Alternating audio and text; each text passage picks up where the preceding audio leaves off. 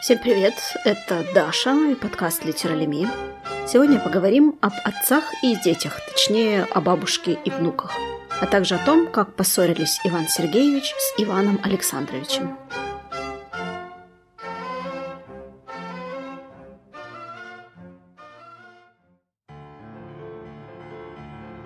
Однажды к вечеру собралась гроза. За Волгой небо обложило черными тучами. На дворе парило, как в бане. По полю и по дороге кое-где вихрь крутил пыль. Все примолкло.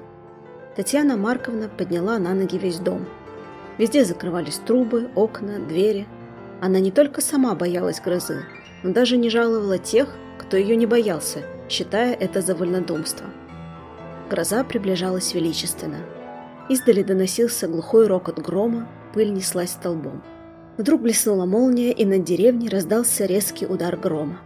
Райский схватил фуражку, зонтик и пошел проворно в сад, с тем, чтобы поближе наблюдать картину, поместиться самому в нее, списать детали и наблюдать свои ощущения. Татьяна Марковна увидела его из окна и постучала ему в стекло.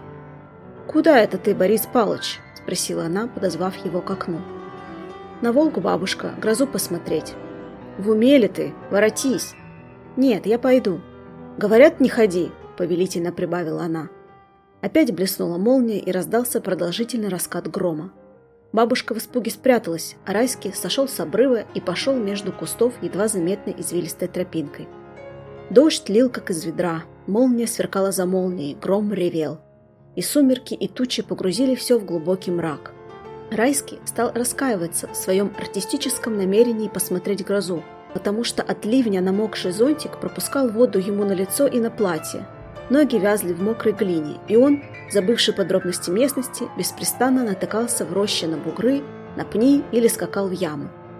Он поминутно останавливался и только при блеске молнии делал несколько шагов вперед. Он знал, что тут была где-то на дне обрыва беседка, когда еще кусты и деревья, росшие по обрыву, составляли часть сада. Недавно, пробираясь к берегу Волки, мимоходом он видел ее в чаще, но теперь не знал, как пройти к ней, чтобы укрыться там, и оттуда, пожалуй, наблюдать грозу. Назад идти опять между сплошных кустов, по кочкам и ямам подниматься вверх он тоже не хотел, и потому решил протащиться еще несколько десятков сажен до проезжей горы, перелезть там через плетень и добраться по дороге до деревни. Сапоги у него размокли совсем.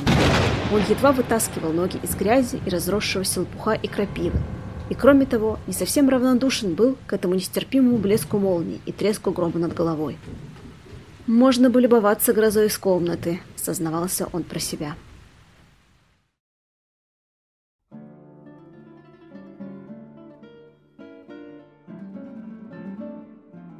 Главный герой романа Гончарова «Обрыв» Борис Райский – чувствительный и увлеченный искусством дворянин чуть за 30. У него определенно есть артистический талант, но не хватает терпения и усидчивости получить необходимые для успеха технические навыки. Он то рисует, то музицирует, то пишет, то ваяет. Без профессии и каких-либо определенных занятий он находится в постоянном поиске идеала гармонии и женской красоты. Кажется, что этот идеал может воплотить его дальняя родственница Софья Беловодова – молодая, богатая, светская красавица, Дава. Однако она получила настолько строгое воспитание, что любое увлечение, тем более любовное, кажется для нее непозволительным, компрометирующим не только ее саму, но и весь ее древний род. Райский пытается пробудить в ней страсть к жизни, огонь желаний, конечно, не бескорыстно. Он бы хотел, чтобы в конце концов она воспылала страстью к нему, но все безуспешно.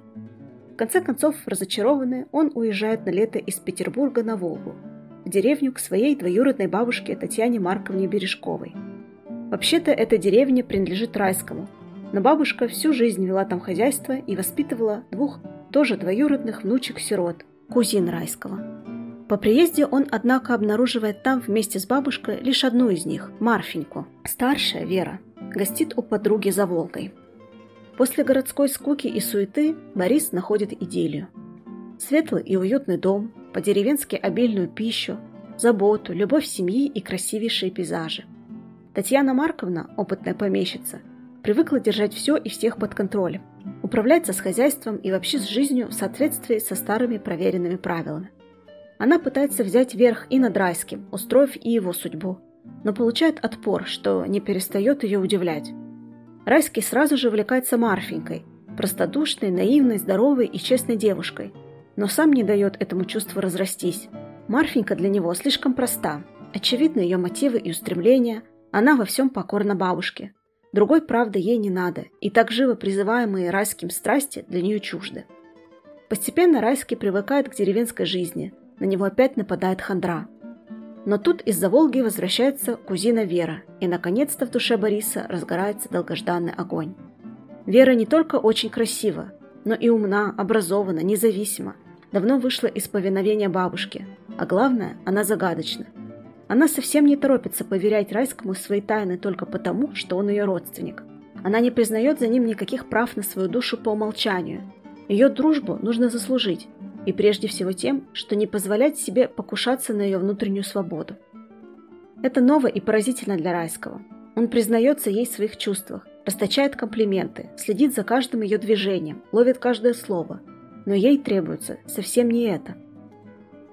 «А я хотела спросить, зачем вы меня преследуете?» Райский упал с облаков. «И только?» — сказал он. «Пока только. Посмотрю, что вы скажете». Но я не преследую тебя. Скорее удаляюсь, даже мало говорю. Есть разные способы преследовать, кузен. Вы избрали самый неудобный для меня. Вы следите за мной из-под тяжка. Вы раньше всех встаете и ждете моего пробуждения, когда я дерну себя занавеску, открою окно. Потом, только лишь я перехожу к бабушке, вы избираете другой пункт наблюдения и следите, куда я пойду, какую дорожку выберу в саду, где сяду, какую книгу читаю.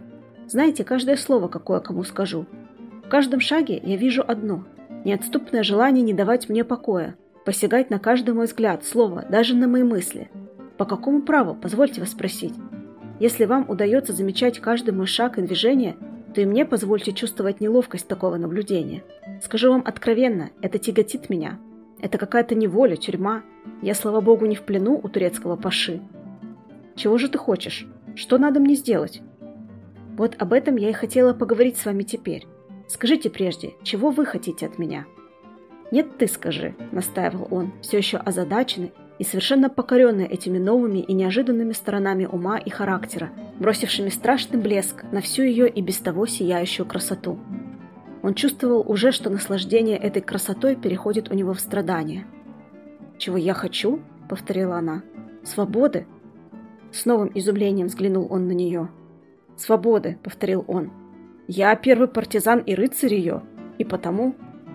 И потому не даете свободно дышать бедной девушке. Ах, Вера, зачем так дурно заключать обо мне?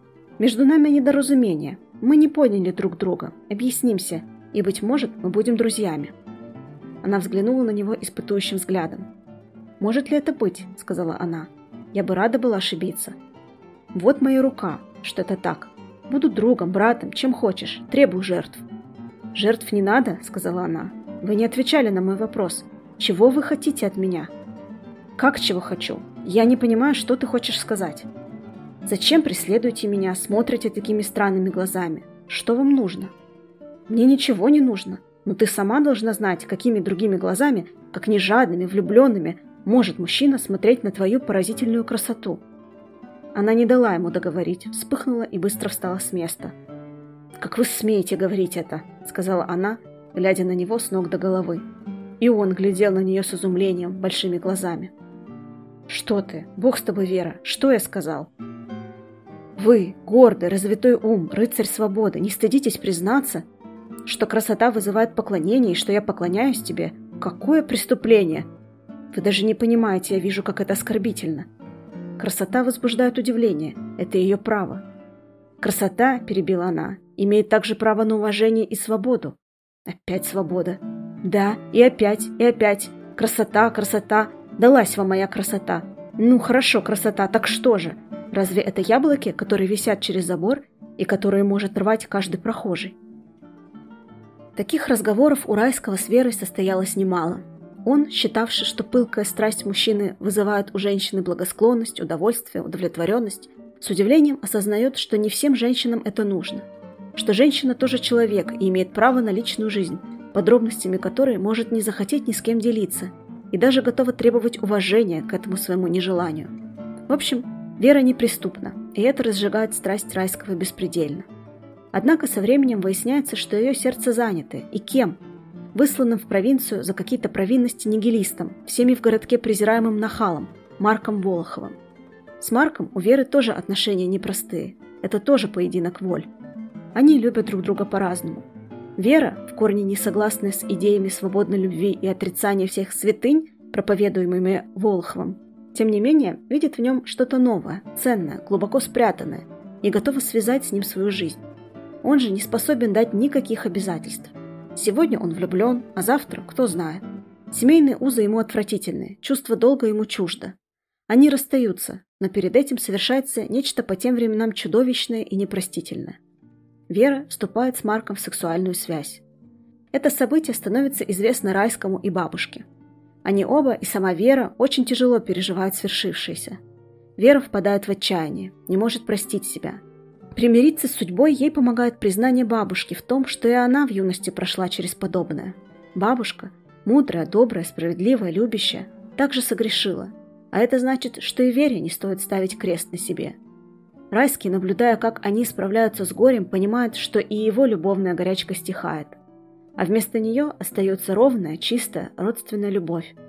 Он мучается, страдает и за себя, и за Веру, и за бабушку, и через это духовно взрослеет и преображается. Жизненные бури, которых он так жаждал, пришли и ушли. Теперь остается просто жизнь.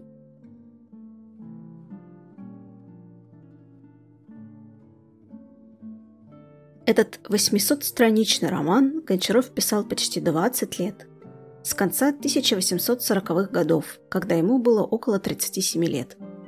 План романа, или, как сам писатель выражался, его программа, зародился у него, когда он после 14-летнего отсутствия вернулся погостить из столицы на свою родину, в Симбирск, ныне Ульяновск. Русская провинциальность пробудила в нем творческую мысль, замаячили перед ним до того неведомые образы. Однако в то же время Гончаров размышлял и над Обломовым, а потом его отвлекло кругосветное путешествие, которое он с 1852 по 1854 годы совершил на фрегате «Паллада», о чем позднее написал книгу очерков. Работа над Обломовым и государственная служба в роли цензора и потом помешали ему вплотную приступить к обрыву. В 1857 году в личной беседе с Иваном Тургеневым, с которым тогда дружил, Гончаров подробнейшим образом изложил ему свою программу обрыва – уже были живы в его воображении и вечный дилетант Райский, и Марфенька, и Верина запретная любовь. Эта программа произвела на Тургенева впечатление. Гончаров в этот момент сказал ему, «Вот если б я умер, вы можете найти тут много для себя, но пока я жив, я сделаю сам». Каково же было его удивление, когда на следующий год Тургенев созвал литераторов на чтение своего нового, уже готового к публикации романа «Дворянское гнездо», и Гончаров узнал в нем свой собственный, и вернувшегося на провинциальную родину Райского, и бабушку, и сестер, и отдельные сцены. Целая задуманная глава о предках Райского была чуть не в точности повторена Тургеневым. В итоговой редакции обрыва Гончарову пришлось от нее отказаться. После чтения, оставшись наедине с другом, Иван Гончаров спросил Тургенева, с чем же связано такое сходство двух романов. «Как? Что? Что вы говорите?» – смутился Тургенев. «Неправда, нет. Я брошу в печку. «Нет, не бросайте», — сказал Гончаров. «Я вам отдал это. Я еще могу что-нибудь сделать. У меня много». Но, конечно, это было не завершение, а только начало конфликта. Чем дальше, тем более обманутым ощущал себя Гончаров и несправедливо обвиненным Тургенев. Свои идеи и мысли Гончаров увидел и в следующем Тургеневском романе «Накануне». Дело дошло до Третейского суда, на котором обе стороны представили аргументы в свою защиту – Присутствовавший на нем искренний друг Гончарова Александр Никитенко потом вспоминал. «Вообще, надобно признаться, что мой друг Иван Александрович в этой истории играл роль не очень завидную. Он показал себя каким-то раздражительным, крайне необстоятельным и грубым человеком, тогда как Тургенев вообще, особенно во время этого объяснения, без сомнения для него тягостного, вел себя с большим достоинством, тактом, изяществом и какой-то особенной грацией, свойственной людям порядочным высокообразованного общества. Что уж говорить о том, какое впечатление Гончаров произвел на остальных участников суда. В итоге его обвинения в осознанном плагиате признали необоснованными. Вердикт гласил, что совпадение между романами одного и программой другого вполне естественны, ибо произведения Тургенева и Гончарова, как возникшие на одной и той же русской почве, должны были тем самым иметь несколько схожих положений, случайно совпадать в некоторых мыслях и выражениях. Так завершилась дружба между двумя великими писателями. Некому было примирить их. Наоборот, казалось, окружение заинтересовано было в продолжении конфликта. Эта тяжелая история еще отсрочила работу над обрывом. К тому же образ Марка Волохова, соблазнителя Веры, был еще не ясен, недостоверен, не соответствовал времени. Тут направление творческой мысли подсказала Гончарову личная история его друзей. Екатерина Павловна Майкова и ее муж Владимир, брат известного поэта Аполлона Майкова, жили душа в душу, воспитывали троих детей, выпускали первый в России детский литературный журнал «Подснежник». Хрупкая, болезненная, но при этом всегда энергичная, бодрая, деятельная, всем интересующаяся, обладающая живым и ярким умом Екатерина Павловна восхищала Гончарова. Она, как утверждают отдельные исследователи, послужила прототипом возлюбленной Обломова Ольги Ильинской – девушки необыкновенно привлекательной, талантливой и внушающей уважение. Но однажды, возвращаясь с лечения на пароходе на Волге, Екатерина Майкова встречается со студентом по имени Федор Любимов. Несколько раз он пытался поступить в различные университеты, а поступая бывал отчислен. Она видит, что он беден и решает помочь ему. Устраивает учителем своих детей, дает приют в своем доме, а потом беременеет от него, бросает мужа и детей и уезжает с ним из дома, а потом и из Петербурга. Родившегося от Федора сына она также оставляет на попечение чужим людям, у которых он остается без необходимой любви и ухода. С сыном Екатерина воссоединится уже года спустя, после расставания с его отцом. Она проживет долгую жизнь и, кажется, никогда не пожалеет о своем решительном роковом шаге. Во всяком случае, не признает этого. Отношения их с Гончаровым прервались. После того, как стало известно о выходе обрыва, она написала ему письмо с поздравлениями. Гончаров отвечает ей по-дружески, однако отмечает, что после прочтения она наверняка побронит его за образ Марка, узнав в этом демонизированном нигилисте, диком апологете свободной любви, демонстративно попирающем чужие святыни, своего возлюбленного. Так и произошло. Но окончательно их дружба прекратится после другого письма, в котором Гончаров напишет ей о своей героине Вере – а еще о своем убеждении в том, что женщина, как бы она ни стремилась к свободе и духовному развитию, не имеет морального права отказываться от ответственности за своих детей. Строки об этом Екатерина Павловна старательно выморает из письма Гончарова. Больше они не писали друг другу. Написание обрыва забрало огромное количество моральных сил у Гончарова. Как отмечает биограф писателя Юрий Лощиц, за последние, самые напряженные 8 лет работы над обрывом Гончаров несколько раз был близок к тому, чтобы вообще насовсем отказаться от начатого. Были месяцы, когда он дорабатывался до явного психического истощения. Были отдельные минуты, когда он, по-видимому, впадал в галлюцинаторные состояния, и они потрясали его организм примерно так же, как припадки эпилепсии психику Достоевского. Было, наконец, состояние такой опустошенности и оставленности, что его соблазняла мысль о самоубийстве. Кровью и потом Иван Александрович довел свою работу до завершения к 1869 году. Но отклики на роман были далеко не самыми благоприятными. Сам Гончаров с горечью признавал художественное несовершенство своего детища. Афанасию Фету он писал об этом. «Я слишком долго носил его под ложечкой, оттого он и вышел большой и неуклюжий. Я его переносил. Что же касается содержания, у читающей публики было две основных претензии к обрыву – Молодежь увидела в образе Марка карикатуру на все новое поколение и всячески старалась доказать ошибочность и несправедливость выводов автора. Друг Гончарова Алексей Константинович Толстой писал об этой ситуации издателю журнала «Вестник Европы», в котором вышел сначала сам роман, а потом и негативный отзыв на него. В вашем последнем номере есть статья вашего Шурина, господина Утина, о спорах в нашей литературе. При всем моем уважении к его уму я не могу с моей откровенностью не заметить, что он оказывает странную услугу новому поколению, признавая фигуру Марка его представителем в романе. Отчего люди нового поколения начинают кричать «пожар», как скоро выводится на сцену какой-нибудь мерзавец? Ведь это называется «на варе шапка горит». Старшее же поколение читателей было возмущено тем, как умная, тонкая, развитая Вера настолько увлеклась этим хамом Волоховым, что забыла себя и пала. Они утверждали, будто это невозможно, немыслимо. Гончаров же, памятуя об истории своей подруги Екатерины Майковой, уверял критиков, что подобное происходит сплошь и рядом. Почему? Иван Александрович не давал ответа. Он был уверен, что дело искусства не обличать, казнить или объяснять причины, а только правдиво изображать устоявшуюся жизнь в художественных образах.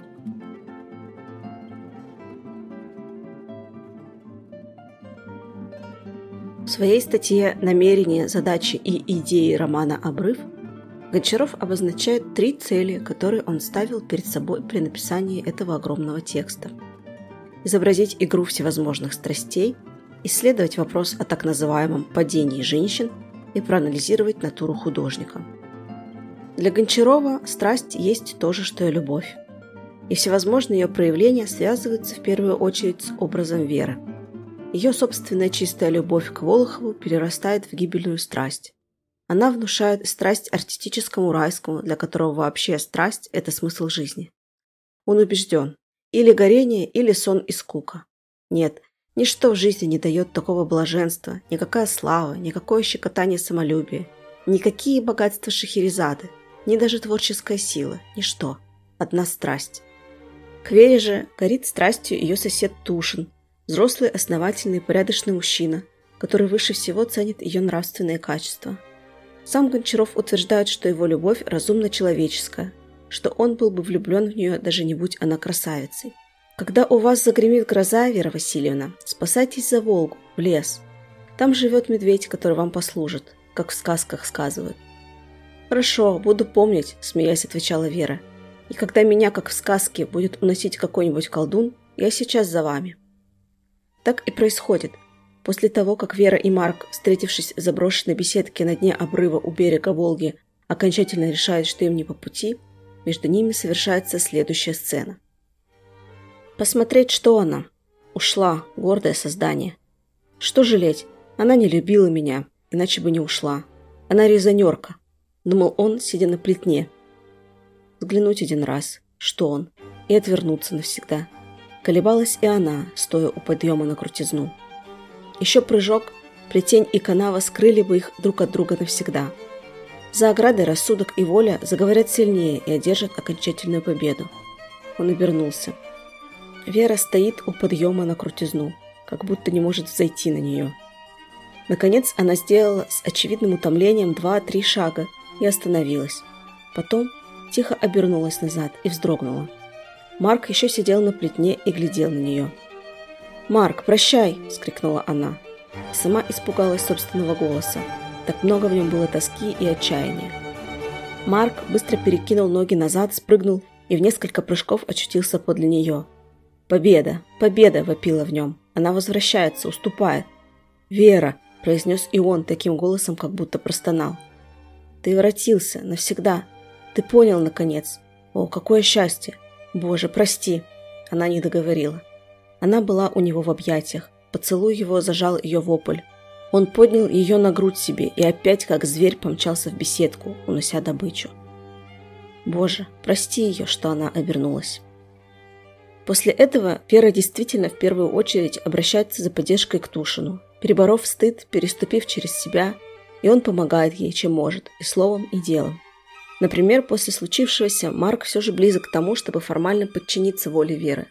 Он пишет ей письмо с согласием вступить в брак. Но она уже не в силах отвечать ему, и именно Тушин встречается с Волоховым, чтобы убедить его оставить Веру навсегда.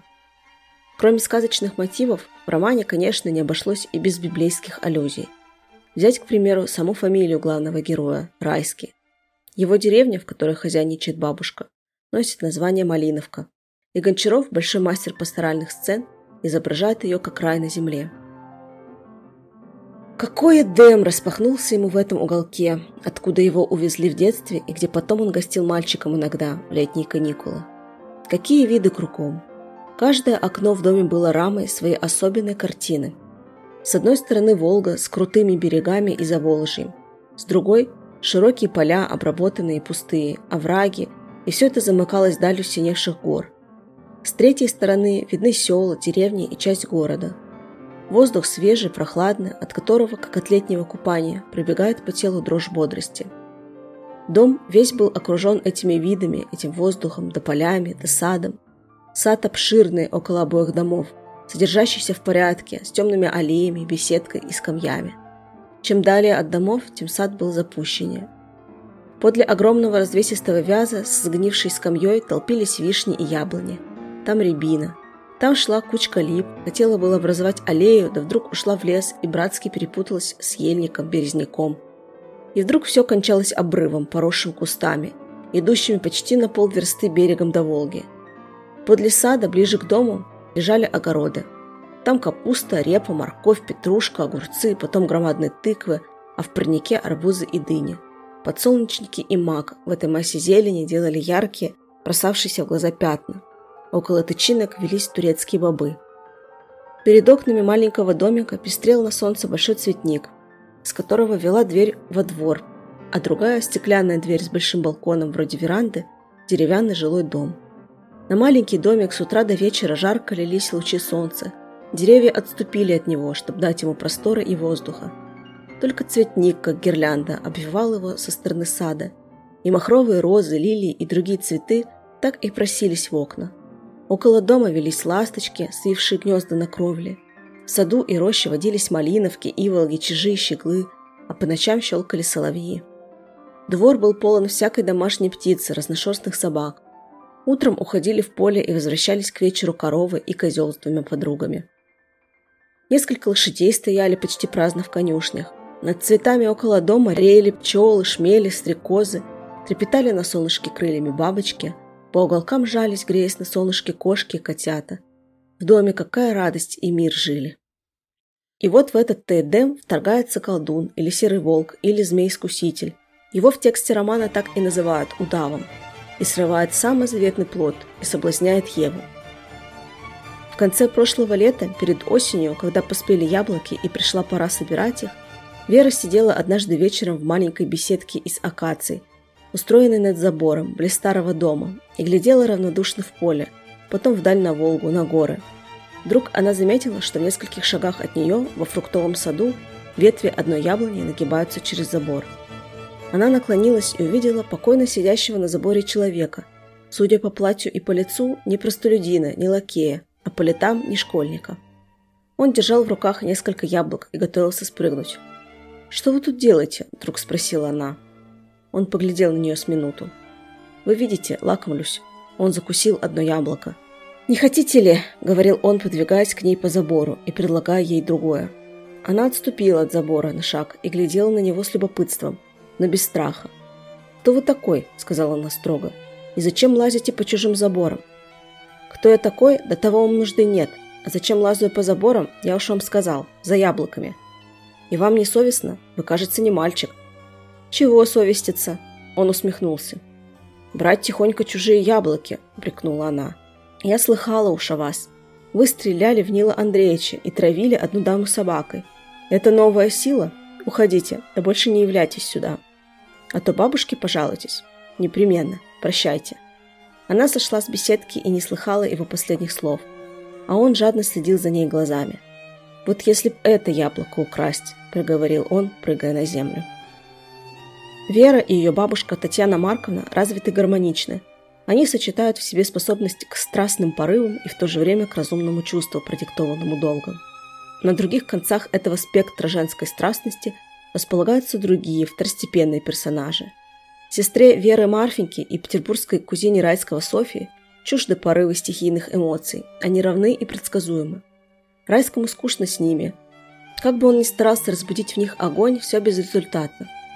То же время жена друга Райского, школьного учителя, Ульяна и дворовая крестьянка, прислуживающая Вере, по имени Марина, наоборот, неуправляема. Это связано у первой с дурным воспитанием, а у другой с отсутствием всякого человеческого осмысления. Марина более всех героинь романа близка к животному. Узнав об ошибке Веры, бабушка окидывает взглядом свой рукотворный рай – и видит, что он осквернен и разрушен. Вся ее жизнь оказывается погребена под обломками после катастрофы. Ей наяву снилось, как царство ее рушилось, и как на месте его легла мерзость запустения в близком будущем.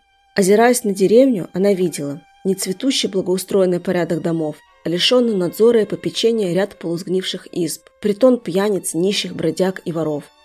Поля лежат пустые, поросшие полынью, лопухом и крапивой. Она с ужасом отворотилась от деревни и вошла в сад. Остановилась, озираясь вокруг, не узнавая домов, двора. Сад, цветник, огороды смешались в одну сплошную кучу, спутались и поросли быльем. Туда не заходит человек, только коршун, утащив живую добычу, терзает ее там на просторе. Новый дом покривился и врос в землю. Людские развалились. На развалинах ползает и жалобно мяучит одичалая кошка, да беглый колодник прячется под осевшей кровлей. Вопрос о так называемом женском падении Гончаров называл вопиющим по своей несправедливости. Он писал, «Меня всегда поражали, во-первых, грубость в понятии, которым определялось это падение, а во-вторых, несправедливость и жестокость, обрушиваемые на женщину за всякое падение, какими бы обстоятельствами оно ни сопровождалось, тогда как о падении мужчин вовсе не существует никакого вопроса. Падение женщин определяют обыкновенно известным фактом, не справляясь с предшествовавшими обстоятельствами, ни с летами, ни с воспитанием, ни с обстановкой, ни вообще с судьбой виновной девушки. Ранняя молодость, сиротство или отсутствие руководства, экзальтация нервической натуры – ничто не извиняет жертву, и она теряет все женские права на всю жизнь и нередко в безнадежности и отчаянии скользит дальше по тому же пути. В своем романе Гончаров пытается показать, что факт сексуальной связи с мужчиной вовсе не означает обязательно морального падения женщины, что лучших женщин, совершивших этот шаг, все же не повернется язык назвать падшими. Наблюдавший за Верой Райский, сгорающий от желания, на протяжении почти всего романа восхищаюсь ею, при этом часто видит в ней какую-то порочность. Она сравнивается то с русалкой, то с кошкой, то со змеей. Даже походка у нее какая-то волнующаяся. Она словно избивается всем телом. Тут можно вспомнить народные легенды о ведьмах, о которых шла речь в нашем выпуске про Гоголя. Автор и этот пласт культуры вплетает в свой роман. При этом после свершившегося свидания на дне обрыва Вера в глазах Райского меняется, становится более серьезной, сосредоточенной, прямой. Он видит, что и для нее игры кончились, а началась жизнь. Критики романа возмущались, как мог автор приписать этот поступок и бабушке, как они выражались, не пощадить ее седины. Но именно это и было его целью – показать, как скрытый от всех под страхом стыда грех старшего поколения со своими непроанализированными причинами, неизлеченными болями, неизбывным чувством вины неизбежно повторяется в судьбе младшего. «Нельзя жить», – с унылой уверенностью повторила Вера. «Можно», – с глубоким вздохом сказала Татьяна Марковна. «После того», – обернувшись к ней, спросила Вера. «После того», Теперь Вера вздохнула безнадежно. «Вы не знаете, бабушка. Вы не такая». «Такая», — чуть слышно наклоняясь к ней, прошептала Татьяна Марковна. «Такая же грешница, как и ты». Вера обеими руками вцепилась ей в кофту и прижалась лицом к ее лицу. «Зачем клевещешь на себя?» – почти шипела она дрожа. «Чтоб успокоить, спасти бедную Веру. Бабушка, бабушка, не лги!» «Я не лгу никогда!» – шептала, едва осиливая себя старуха. «Ты это знаешь. Солгу ли я теперь? Я грешница, грешница!» – говорила она, сползая на колени перед Верой и клоня седую голову ей на грудь. «Прости и ты меня!» Вера замерла от ужаса. «Бабушка!» – шептала она и в изумлении широко открыла глаза, точно воскресая. «Может ли это быть?» И вдруг силой прижала голову старухи к груди. «Что ты делаешь? Зачем говоришь мне это?» Молчи. Возьми назад свои слова. Я не слыхала, я их забуду, сочту своим бредом. Не казни себя для меня. Нельзя, Бог велит, говорила старуха, стоя на коленях у постели и склонив голову. Встань, бабушка, пойди ко мне сюда. Бабушка плакала у ней на груди, и Вера зарыдала, как ребенок. «Зачем?» — сказала ты. «Надо. Он велит смириться», — говорила старуха, указывая на небо просить у внучки прощения. Прости меня, Вера, прежде ты. Тогда и я могу простить тебя. Напрасно я хотела обойти тайну, умереть с ней. Я погубила тебя своим грехом. Ты спасаешь меня, бабушка, от отчаяния. И себя тоже, Вера. Бог простит нас, но Он требует очищения. Я думала, грех мой забыт, прощен. Я молчала и казалась праведной людям. Неправда. Я была как окрашенный гроб среди вас, а внутри таился неомытый грех. Вот он где вышел наружу, в твоем грехе. Бог покарал меня в нем. Прости же меня от сердца.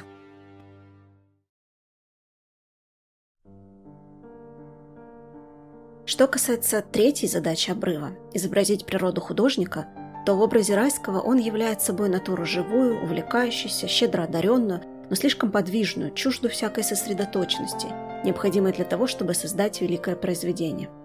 От этого Райский, вместо того, чтобы вдуматься в явления действительности и переработать их в искусство, поступает наоборот. Искусство несет в жизнь. И это приводит Райского к извращенному ее пониманию. Он постоянно попадает в ситуации, описанные во фрагменте с грозой, цитированном в самом начале подкаста. Стремится артистически воспринять жизненные бури, насладиться их красотой, а для этого подобраться к ним как можно ближе. И попав в эпицентр непогоды, он понимает, что для художественного восприятия вовсе не следовало вовлекаться в события полностью и тем более провоцировать их. Результат вечно обманывает его ожидания. В этом плане образ Райского дан в романе в ироническом ключе. Но ближе к финалу отношение Райского к жизни меняется. Он уже не призывает страсти и бури на голову свою и близких. Пройдя через страдания сам, пострадав за близких, он смог оценить важность морального покоя, цельности, самодостаточности. Его путь схож с путем евангельского блудного сына. Физически он возвращается в родную Малиновку в первой половине романа. Духовное же его возвращение еще только начинается – Возможность этого возвращения для Райского связывается тоже с пересмыслением личности бабушки. На его глазах из консервативной властной помещицы, милой, смешной, иногда сварливой, иногда деспотичной, любящей, но несколько ограниченной, она вырастает в эпическую, величественную, восхищающую фигуру. Он видит, какая древняя историческая нравственная сила помогает ей переносить боль. В конце концов, фигура бабушки отождествляется в его сознании с фигурой Родины – когда в финале романа Райский уезжает из Малиновки путешествовать по Европе, автор отмечает, что везде, среди этой горячей, артистической жизни, он не изменял своей семье, своей группе, не врастал в чужую почву, все чувствовал себя гостем и пришельцем там. За ним стояли и горячо звали к себе его три фигуры. Его Вера, его Марфенька, бабушка. А за ними стояла и сильнее их влекла его к себе. Еще другая, исполинская фигура – другая великая бабушка – Россия. Бабушка, как консервативная Россия, уверена, что она знает жизнь и требует себе подчинения. Часть ее детей с радостью подчиняются ей. Их в романе олицетворяет Марфенька, а потом и ее муж Викентьев. О таких людях Гончаров позднее писал так. «Русские Марфеньки и Викентьевы никогда не ослушаются бабушки. Они всегда бодро, резво и послушно под ее глазами пойдут по пути, покоряясь переменам, одобренным бабушкой, не нуждаясь ни в каких идеалах нового счастья, не думая о будущем, не скучая жизнью в своей среде. Эта часть поколений, толпа, большинство будет жить, плодиться и множиться, населять Русь, посменно работая, веселясь, подчас горюнясь и никогда не терзаясь неведомыми ей мучительными вопросами. И бабушка награждает послушных и добрых детей материнской заботой о них, наблюдая, чтоб им было вдоволь кушать, мирно спать, весело проводить время, слегка отбывать свой дневной привычный труд, получать места, делать карьеру и незаметно исчезать, сменяясь новыми Марфеньками и Викентьевыми. Но рядом с Марфеньками рождаются и Вера, самостоятельные, независимые, гордые, самодостаточные, с потребностями, какие старая бабушка Россия признавать отказывается. Она знает старую правду и старую ложь. До нового ей дела нет, она боится нового. Но верам нужна новая правда – и в ее поисках они, бывают, попадаются на удочку новой лжи. В этом и есть грех бабушки, в том, что, отказываясь идти вперед к будущему, она прячется в грезах о прошлом, оставляя своих лучших и любимых детей на произвол судьбы. А на сегодня это все. Спасибо большое, что послушали до конца. Обязательно услышимся в конце сентября. Будем пытаться отличать любовь от зависимости. До свидания.